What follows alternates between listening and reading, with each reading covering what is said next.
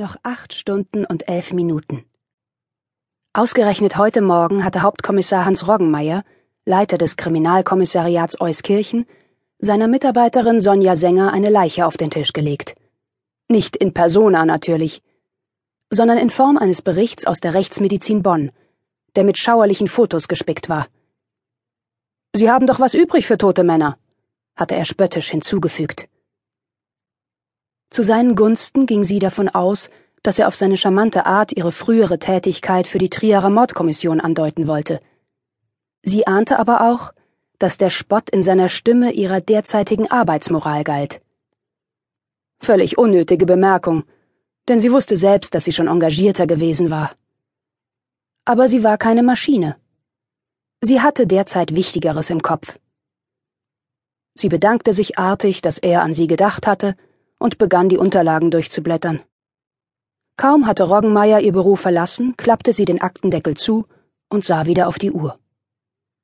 Noch acht Stunden. Nichts gegen einen Mordfall. Mord war die Königsdisziplin. Aber das Timing war schlecht. In spätestens einer Stunde musste Sonja nach Hause fahren, um sich dort sorgfältig vorzubereiten. Die Kleiderordnung für den Abend war noch nicht entschieden. Etwas Kühles oder Warmes. Der Mai war unberechenbar, niemand wusste, wie das Wetter sich im Laufe eines Tages entwickeln würde. Himmel, wie sollte sie sich da auf einen Mord konzentrieren können?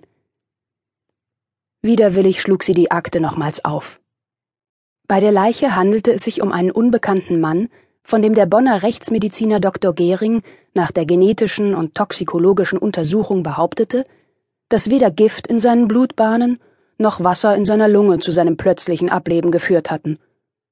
Auch Alkohol, nicht mehr als 1,2 Promille, konnte nicht die Todesursache gewesen sein. Der Mann war im Müll erstickt. Wie das Gesicht des Mannes ursprünglich ausgesehen haben mochte, war nicht mehr zu erkennen.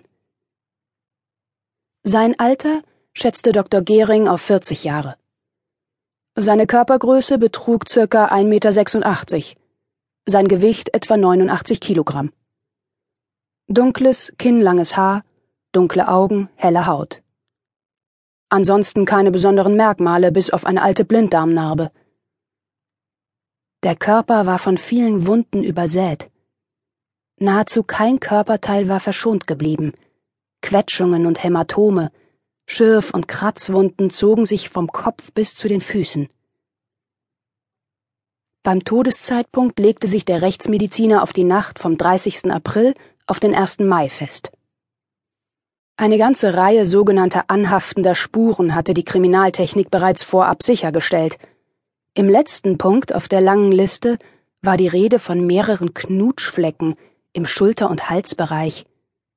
Moment. Sonja musste den letzten Punkt zweimal lesen. Knutschflecke? War er ein Opfer häuslicher Gewalt geworden?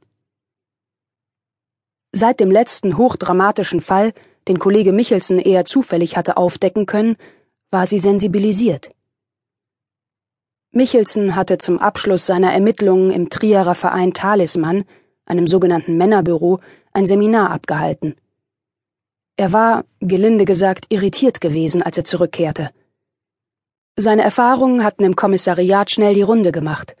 Wissen, das nicht neu für die Kollegen war, wurde durch den aktuellen und detaillierten Bericht allen noch einmal ins Bewusstsein gerufen.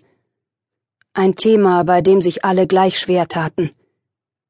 Die männlichen Kollegen griffen es mit spitzen Fingern auf. Es war ihnen nicht geheuer. Den Polizistinnen schien es peinlich. Wer von ihnen hatte nicht schon einmal einen Schuh oder einen Teller geworfen? Sonja Sänger müsste sich bei diesem Thema eingestehen, dass sie wohl eher der verbale Typ war, der nur mit Worten handgreiflich wurde.